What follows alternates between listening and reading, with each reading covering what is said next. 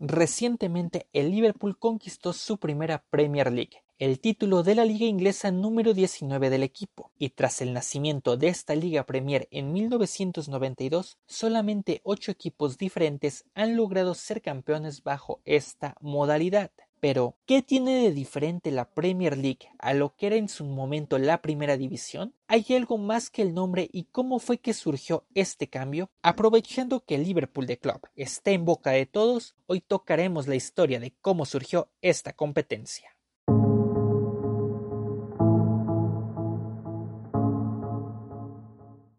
Primero tenemos que partir que la FA es la federación de fútbol más antigua, ni siquiera la FIFA tiene tanto tiempo. Este organismo inglés surgió en 1863 y se encargó de organizar la llamada FA Cup, para posteriormente darle vida a la Liga de Fútbol inglesa con sus respectivas divisiones a finales del siglo XIX. Los años pasaban y prácticamente todo era felicidad dentro del fútbol inglés durante el siglo XX. Los afamados años 70 fueron muestra de ello, así como de su dominio en la Copa de Europa. Sin embargo, con el paso del tiempo los estadios cada vez estaban más obsoletos y los hooligans comenzaron a propagarse y vivir parte de su época dorada. La imagen del fútbol inglés poco a poco iba a comenzar a desquebrajarse y todo terminó de explotar durante la final de la Copa de Europa de 1985 entre la Juventus y el Liverpool en la llamada tragedia de Heysel, donde murieron 39 aficionados y que terminó marginando a los equipos ingleses de jugar competencias continentales como una medida de sanción. Desde luego que los equipos perdieron las oportunidades de recibir patrocinadores y sus ingresos se vieron afectados durante ese tiempo. Por si fuera poco, el dinero que recibían los equipos de las divisiones inglesas por los derechos de transmisión eran muy similar entre ellos, es decir, pese a que los más poderosos tenían cifras altas, los equipos de la segunda no estaban mal colocados, y esto se debía a que la liga y la FA eran los que se encargaban de negociar los contratos de derechos y patrocinadores. Simplemente los clubes eran unos subordinados, se podría decir. De igual manera, la cantidad que obtenían los equipos por la venta de entradas no era muy alta, mientras que las grandes estrellas comenzaban a dejar la liga inglesa, en parte motivados por el salario y otros por la posibilidad de jugar la Liga de Campeones de Europa, como Ian Rush quien jugó con la Juventus o Gary Lineker que anduvo con el Barcelona. A su vez, crecía la percepción que los modelos que ofrecían las otras grandes ligas del viejo continente eran muchísimo mejor.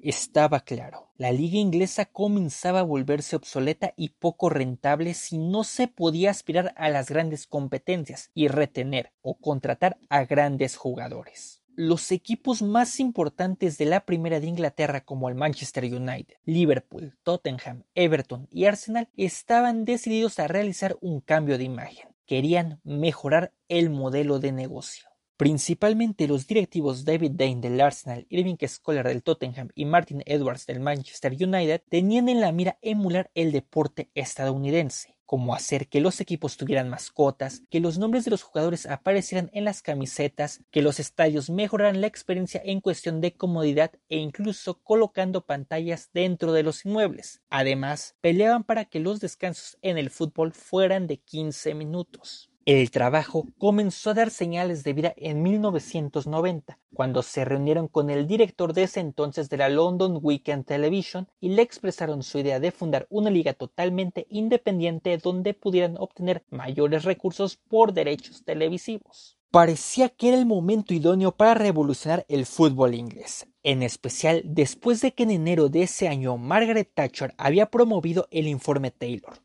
cuyo objetivo buscaba erradicar a los hooligans y mejorar las experiencias dentro de los estadios. Esto involucraba desde poner butacas en todo el complejo, además de modificar las salidas de emergencia y también realizar capacitaciones de seguridad para policías y colocar cámaras. De igual forma se buscaba triplicar el precio de las entradas. Pero el intento de crear una liga por separado no terminaba por convencer. Además, las modificaciones que se empezaban a realizar en los estadios pintaban como un gran paso para simplemente reformular algunas condiciones de la competencia. Un año después, las negociaciones por los derechos de la liga se retomaron y Sky dio un golpe sobre la mesa para quedarse con ellos gracias a un contrato de 304 millones de libras por cinco temporadas. Fue así que comenzó a nacer la Premier League. Para 1992 se dio luz verde a este nuevo proyecto que reemplazaba a la liga inglesa y que tendría un total de 22 equipos. Además, por fin el sueño se había cumplido con esta creación. Los equipos ya no iban a estar sujetos a las negociaciones de terceros que definían el dinero que iban a recibir.